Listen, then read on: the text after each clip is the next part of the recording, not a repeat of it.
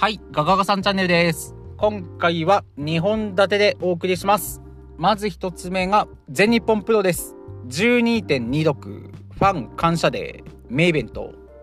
本田隆起、試練の7番勝負最終戦、ジェイク・リー VS 本田隆起レビューと12.30グレートリデット UWF ルールシングルバウト伊藤孝則 VS 石川修司はいこちらをお送りいたします。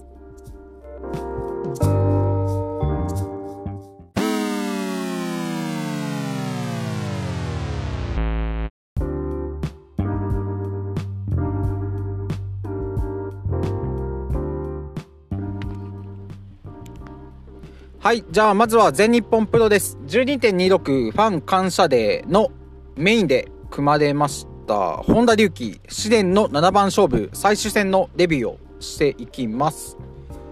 で今年始まった本田隆起の試練の7番勝負ちょっと振り返ると1戦目が石川修司2戦目が吉達3戦目が芦野4戦目が岩本5戦目がゼウスで6戦目が宮原と来てまあ最終戦がまあ元三冠チャンピオンですね。ジェイク・リー。となりましてでメインがジェイク・リー対本田隆起で結果が16分54秒。D4C からの片指固めでジェイクが勝ちましてまあ本田7番勝負全敗という結果に終わりました。でまあ当然っちゃ当然なんですけどジェイクの完勝試合でした。でこの試合で印象に残ったところを挙げていくと、えっと、まずはあのジェイクが場外戦の中で放った投げっぱなしのサイドスープレックス。はい。まあ本当投げっぱなしだけに、まあ、本当にホンダが飛んでっちゃったので、まあ、この試合で一番厳しい場面というか痛いっていう場面はここだったかなと思います。はい。であとはそうあのジェイクが後頭部へのジャイアントキリング狙って走ってきたところをカウンターで迎撃したホンダのラリアット。これあのタイミングもバッチリで。でまあ威力を物語る汗のしぶきですね。はい。がすげえ良かったです。でそうまあこの後なんですよね。とジェイクが欠場になるきっかけの場面。えっと、公式発表では、えっと、ジェイクが飛び膝を放った時にホンダとバッティング、まあ、ぶつかってとあるんですけど、まあ、正直何回か見返したんですけど、まあ、そこじゃないんじゃないかなと。はい。でまあおそらくその飛び膝前に決めたホンダのショートレンジラディアットな気がしてまして。でまあただこれもはっきりというか確信を持ってるわけではないのでまあ多分なんですけどはい。でそれでまあ初めあの左まぶたの上から流血しててで初めはまあ切っちゃったのかなぐらいに思ってたんですけどまあなんと結果というか鼻の骨折と左目の眼下底骨折でそうそしてまあ三冠も返上することにはい。まあ本当なんかジェイクというか全日ついてないなってはい。いやまあね。来年50周年イヤーのこのタイミングかしか出てこないんですけどはい。で試合後っすね。とホンダがえっとジェイクにトータルエクリプス入りを直訴しまして。でジェイクもまあ来るものは拒まないよっていう形で一応ホンダ加入って形なんですよね。はい。まあでもただあのその場にいた北斗はまあないないって感じでで他のまあドイクマ児玉とかまあ特にリアクションは出してないのでまあ田尻はまあツイッターでまあ歓迎的なツイートはしてたんですけどはい。でまあ本当にこれ早速1.2後楽園まあ開幕戦からなんかストーリー始まるのかなって感じで。でまあこのまま本当にホンダが飛躍するかどん底へとことん落ちちゃうか。まあどっちかかなっていう予想というか。でまあどうなるんですかねこれ。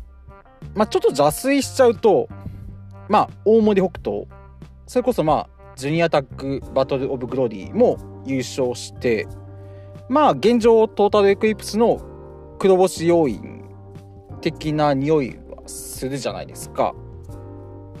まあそこから脱却で、まあ次はホンダがトータルエクリプスのまあ黒星要因的な感じにまあ北斗の代わりみたいな感じになっちゃうのかななんて思ったりもしてるんですけどまあそうっすね。であとトータルエクリプス入りに関してはまあ個人的にはねなんか岩本と組んでダメだから次はジェイクトータルエクリプスって感じで、まあ、それがちょっと伝わってきてなんすかねあの他力本願というか。なのでまあ私は正直乗れてないんですけどまあまあまあそうっすね。まあそんな、うん、私の考えをね変えさせるような戦いにね期待したいなと。はい。まあ本当に本田に対しては期待しかないのではい。うん。期待したいなと思います。はい。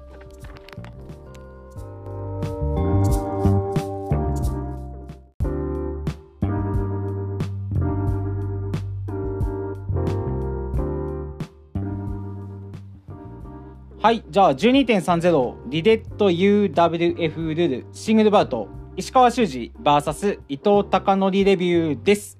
はい、いや本当見たばかりほやほやで撮ってましてでこの試合の感想としてはめちゃくちゃいや本当にめちゃくちゃ面白かったです。でもともとやっぱり UWF ルールってところでまあ苦手意識じゃないんですけどまあ、やっぱりこの UWF の試合のイメージとしてはやっぱり1個前のミノル・船木 VS 松井長井みたいなまあああいうなんていうんですかね。まあいい風に言うと緊張感があるって感じでまあちょっと悪く言うと、まあ、地味なんかなって思ってたんですけどいや本当にその先入観を180度変えさせてくれた試合になってましてでやっぱり大きかったのが反則を使うんだというかなんすかねやっぱり、まあ、総合とかボクシングとかああいうのってやっぱり反則使うことが恥というか情けないというか、まあそういうイメージあるかなと思うんですけど、まあ勝手に私 UWF もそういう系統に入れてたんですけど、ここで、まあなるほどなと思ったのが、やっぱり、まあ自分のポイント、ワンポイント捨てるという犠牲を払って、まあ反則技で相手に大きいダメージを与えるというか、まあ相手もまさか反則技で攻めてくるとはって思っているところがあるのではい。まあ反則を使って相手を攻めるっていう。まあこれもプロレスじゃんってはい。思って。でやっぱりそうなんですよね。UWF といえばまあどちらかといえばやっぱり総合格闘技っていう風な部類に入れてたのではいい。や本当この試合は新鮮に見ることができました。はい。いやもう本当石川が頭突き放った時うおってなりましたしでしかも伊藤もやり返してましたよね。はい。いや本当にまあプロレスってデスマッチルールとかまあオーバーザトップロープとかいろんな試合形式あるけどまあプロレスっていう大きい枠の中にあるのが UWF ルールなんだなっていうのをはい。まあ今更お前何なのって思われるかもしれないんですけどやっぱりもうプロレスと UWF ってもう切り分けてたんで私。いやそこはなんかすごい新鮮というかいやいい発見できたなと思いました。はい。でやっぱり印象に残ったのがその頭突きとあとあの伊藤を抱え上げてあのコーナーのターンバックルに顔面から投げてダウンを取るっていうはい。いやなんかもっとそうなんですよね。ごめんなさい話ちょっとごちゃごちゃしちゃうんですけどまあなんかもっと地味だと思ってたんですけどやっぱこういう派手な技やるんだってところでであとあのコーナーまで追い詰めてなんかジャンピングに決めようとしたんですかね伊藤。そんな伊藤に対して石川がキャッチしてパワーボムはいあのしなる感じの。でその後ランニングに。でバックドロップ3連発ってところではい。いやもう石川勝ちましたねはい。いやなんですかねやっぱり UWF にすり寄らずまあ石川の、まあ、プロレスですよね。はい。プロレス技でちゃんと勝ってくれたってところがはい。やっぱ嬉しかったっすね。はい。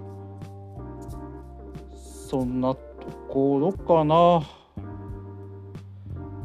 まあどうなんだろう。やっぱりこの試合がその UWF 好きな方にとっては邪道みたいな感じに思ってるのかな？でも結構タイムラインとか見てたらそんなこともなく。なのでうん。これなんかスワマとか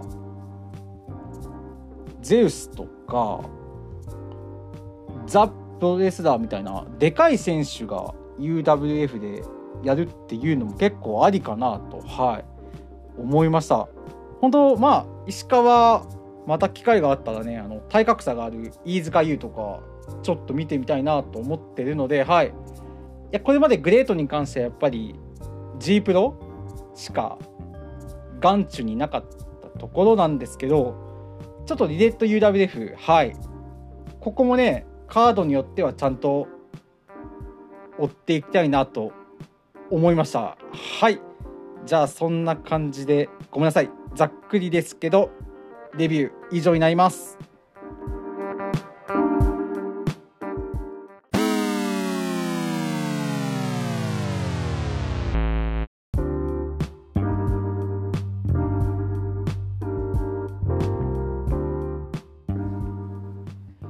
はい、じゃあ締めようかなと思います。えっと、そうですね。まあ2021年、今年の配信はこれが最後になるかなと思います。はい。